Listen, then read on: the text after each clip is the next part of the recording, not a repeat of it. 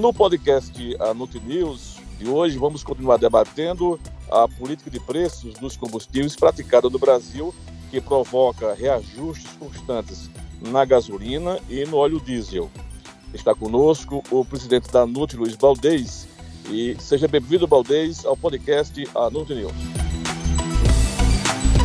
Obrigado, Ribamar. Este é um tema que nós já tratamos no podcast anterior, mas devido a ele ser muito amplo, ter influência em todos os setores da economia e por ser também um pouco complexo para a sociedade de um modo geral, é, nós resolvemos é, continuar hoje a conversar sobre esse tema, os combustíveis, e vamos ver se a gente esclarece mais alguma coisa para quem estiver nos ouvindo. Perfeitamente, Valdez.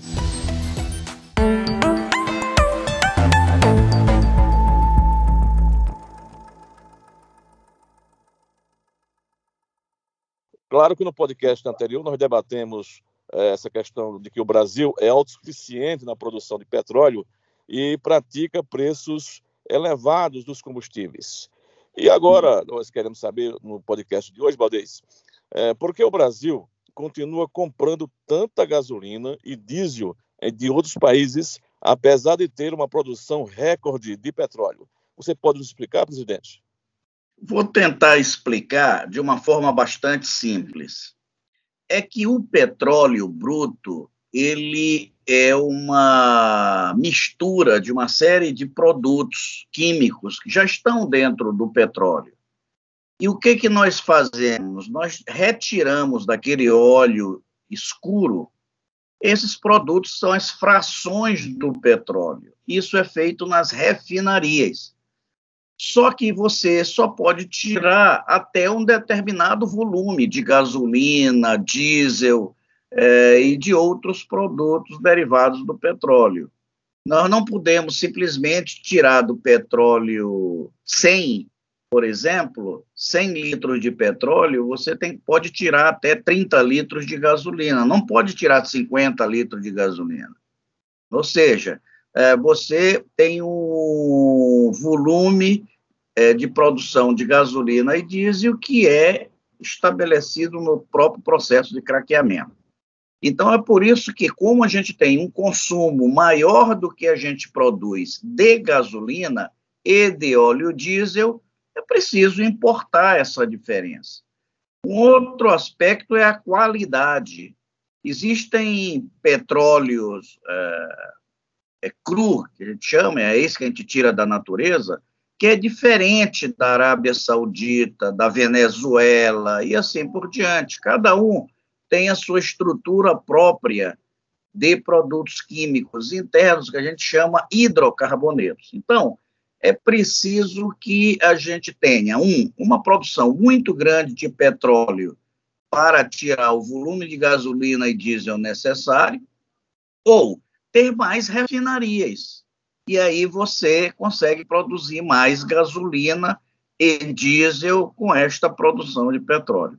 De forma que não é um problema simples, é um problema complexo, que exige investimentos de longo prazo, coisa de 20, 30 anos, e que, ao final, tem que ser mantido estes investimentos para que essa produção de gasolina e diesel seja crescente de acordo com o consumo da população. Baldez, você já falou isso sobre a questão das refinarias. Ah, na sua avaliação, ah, qual seria a, a, saída para essa questão, para a redução dos preços dos combustíveis? Privatizar as refinarias ou continuar com a implantação de novas unidades de refino? Seria isso, presidente? Olha, isso é uma estratégia possível, Ribamar problema da privatização, ela não é em si um objetivo de política pública. Você pode privatizar, privatizar mal e agravar o problema. Se você privatiza e coloca o monopólio público na mão de um monopólio privado, você piorou a situação da economia. Portanto, privatizar é uma estratégia boa, mas ela não é suficiente. Este é um ponto. Segundo ponto é que precisa fazer investimento. Aí você diz assim: a Petrobras tem dinheiro para fazer investimento? Eu diria que sim, tem dinheiro para fazer investimento. Infelizmente, a decisão de investir passa por uma questão política.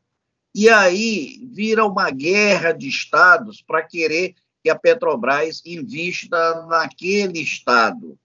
Então, você vê do, duas grandes refinarias que estão pela metade paradas, que é o Comperge no Rio de Janeiro e Abreu Limas lá, lá em Lima, lá em Pernambuco, estão paradas por problemas de corrupção.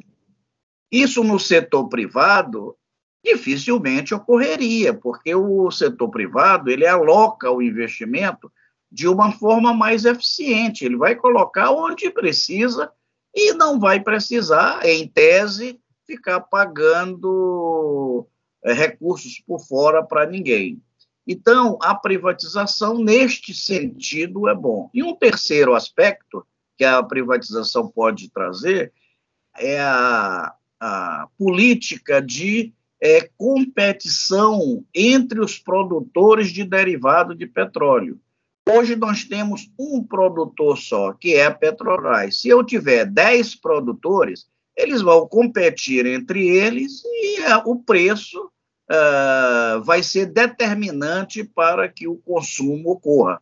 Então, havendo uma guerra de preço, a, a população é beneficiada. Então, eu diria assim, a, a, sendo objetivo, a privatização é boa? É boa mas depende da forma que ela for feita. É, no, no afã de querer agradar eleitorado, isso aí não vale nada. Isso aí não vale nada. É preciso se montar um grupo de pessoas que entendam do setor de petróleo, estruture o processo de privatização e, e é, faça. Isso não leva pouco tempo. Isso leva muito tempo. Três anos só para estruturar, quatro anos Tá? Você leva um governo, mas em compensação você faz a coisa bem feita. Eu diria assim: é preciso ter muito cuidado com essas declarações assodadas, sem fundamento técnico, e que só pode levar balbúrdia entre a população, achando que amanhã de manhã a Petrobras vai estar privatizada. Esse é um erro estratégico grave para o país. Valdez, eu queria colocar um outro ingrediente nesse nosso debate, que é a questão do custo Brasil, que é a carga tributária e a logística no transporte dos combustíveis. Você acha que esse custo Brasil, Valdez, ele está também influenciando nos preços da gasolina e do óleo diesel? Custo Brasil é um trilhão e meio de reais por ano é quanto se gasta a mais do que se poderia gastar para ter uma produção e uma movimentação de carga dentro de padrões de eficiência. Portanto, é um desperdício de dinheiro público jogado no lixo, que não tem nenhum retorno. Então, é preciso a gente atacar esse problema. Um dos itens de maior relevância dentro do custo Brasil é a tributação. E aí, se a gente for verificar a tributação do óleo diesel e do, da gasolina, nós vamos ver que quase 40% é tributo. Ou seja, quase metade do que se paga hoje por um litro de gasolina e um litro de diesel vai para estados, municípios e União. A outra metade é para pagar o custo de produção da gasolina e, o, e a remuneração dos revendedores dos postos. Então, é preciso mudar essa lógica perversa para a população. O segundo aspecto, e aí já diz respeito à logística, é de que toda a nossa carga, praticamente, retirando o minério de ferro que só se movimenta por ferrovia, tudo mais é, é, movimentado por rodovia. E a rodovia base é o óleo diesel. Então, tudo só funciona ou à base do óleo diesel ou à base da gasolina. Se esses insumos, que são fundamentais, têm um preço muito elevado, o custo de movimentação dessas mercadorias é muito elevado e o preço dos produtos muito elevado. Então, essa lógica, eu repito, ela é perversa para a população, porque quando você diz assim, ah, eu preciso é, arrecadar mais recursos, é a custa do sacrifício da população. Então, o Estado brasileiro, seja a União, seja os estados e seja o município, precisa se reestruturar, reduzir suas despesas. Porque se ele reduz suas despesas, eu preciso de menos impostos. Se eu preciso de menos impostos, os preços não precisam ser tão elevados. Então, na realidade, o custo Brasil é diretamente relacionado ao preço do custo da logística de movimentação dos produtos no país.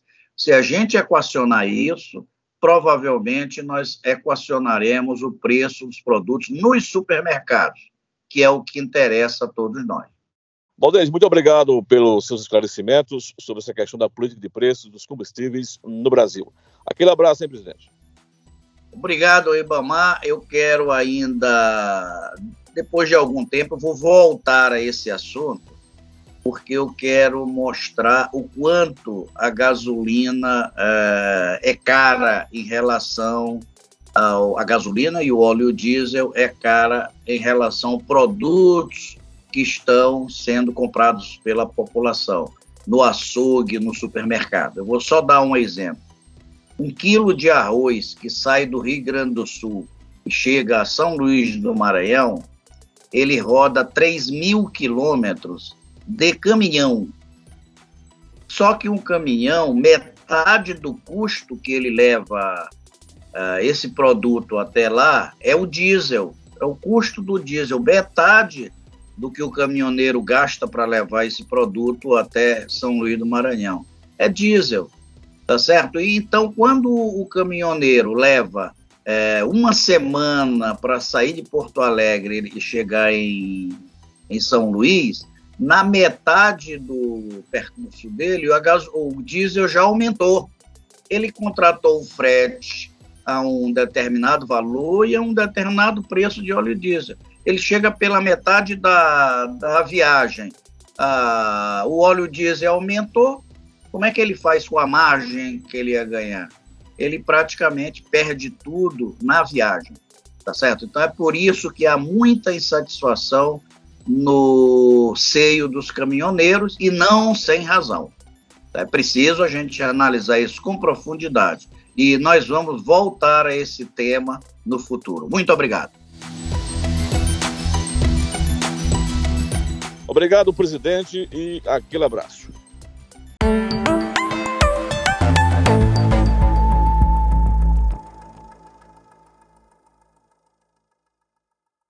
E você pode participar nos enviando sugestões para o e-mail anute.org.br.